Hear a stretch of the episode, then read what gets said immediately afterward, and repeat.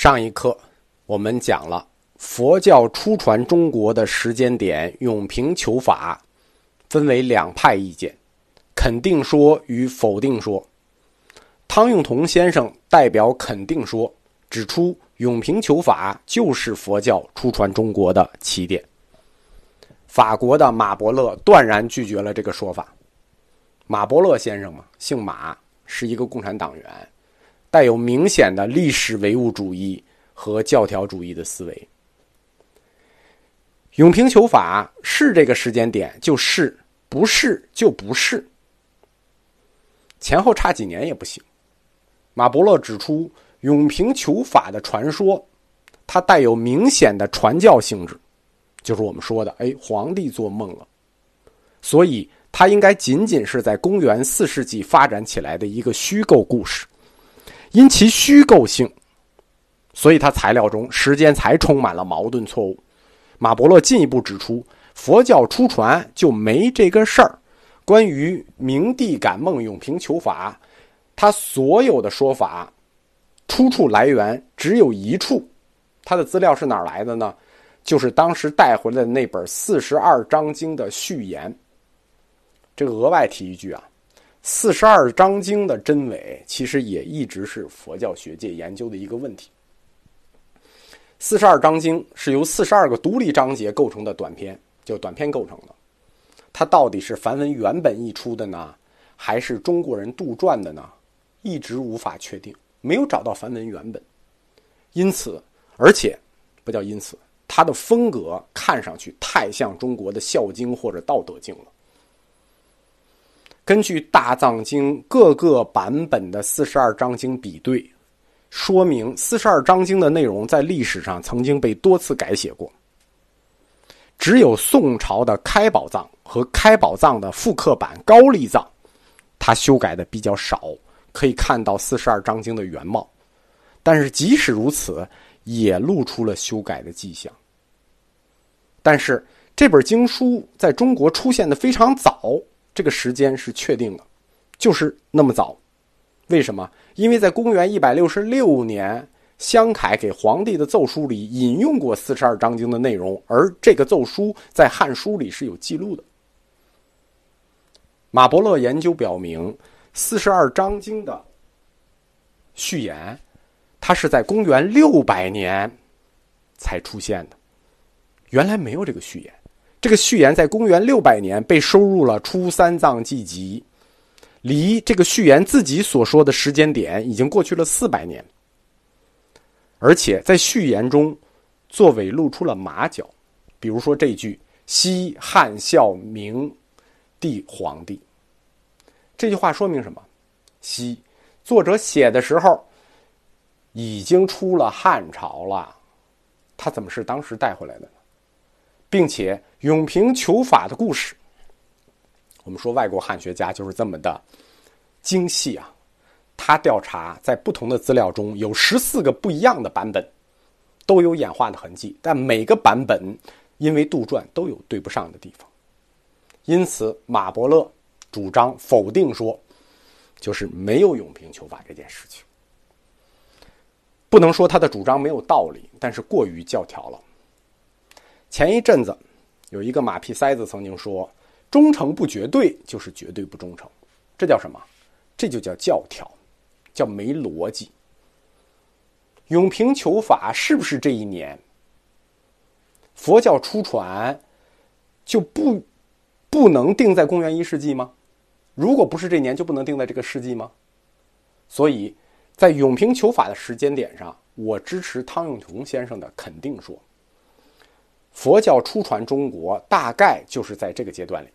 但是，是不是一定是明帝做了梦，派人求了法这件事情并不重要了。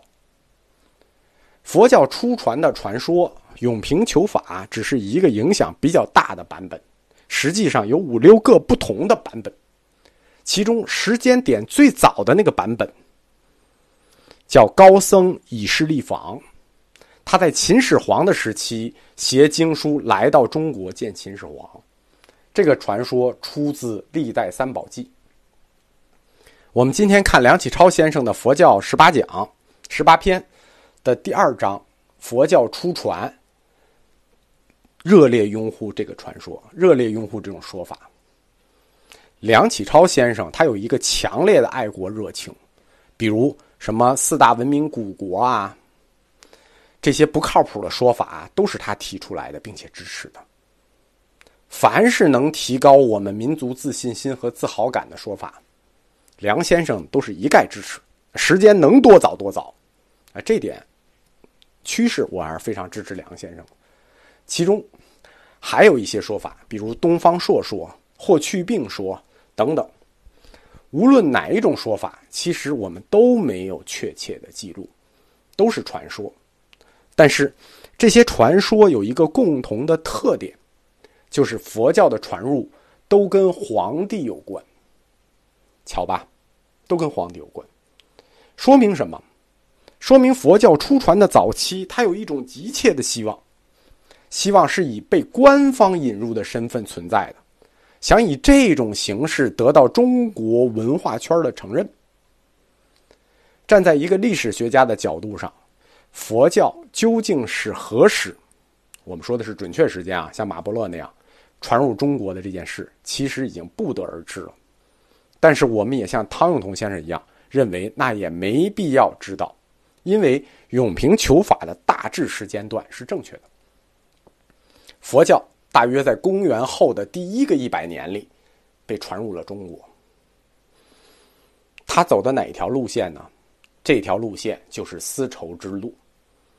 丝绸之路横跨欧亚大陆，其实有两条支线。这两条支线是在中国敦煌汇合的，佛教就沿着丝绸之路进入中国，穿过河西走廊，进入关中地区，进而抵达河北平原。最后，他穿越了两千年的时间，到了我们的面前。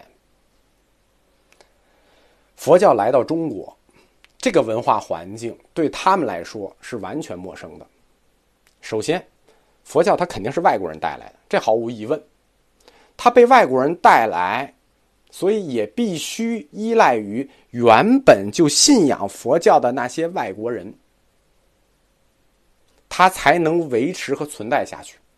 单崩来一个外国传教士，你是活不下去的。你不可能一来中国就出一大堆信徒在这等着你，对吧？你连汉语都不会说，那凭什么？传播一种宗教、一种思想、一种文化，它总是需要过程和时间，何况语言还有差异。这些信仰佛教的外国人，主要是当时在中国做生意的商人、官方的使节。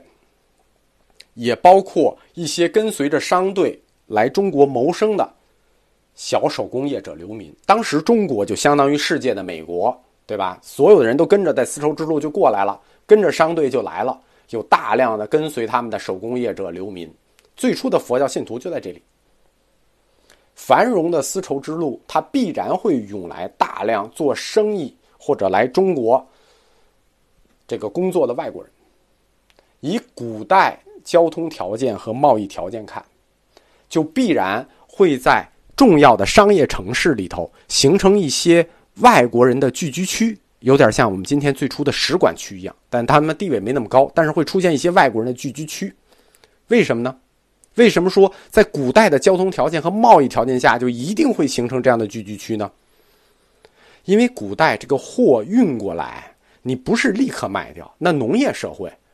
你得一层一层往下卖，从城市分分分销到乡村，货来了你得慢慢卖，而且卖完了你不能空着手回去，你得在本地收了货，你再慢慢回去，货收满了再回去，就像玩那个大航海时代似的，你从这儿进完了货，到那个地儿卖完了，还要在那个地儿进完货再卖回来，丝绸之路是两头走的，因此这个时间周期，这个做生意的时间周期就可能会很长。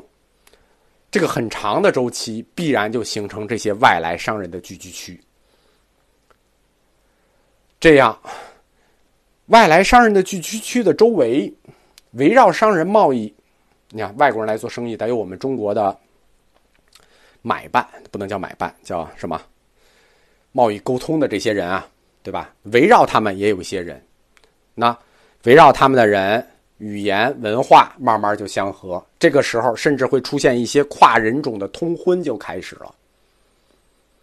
在中国官方的历史记录里，并没有记录汉地这些最初的外来人的个人活动。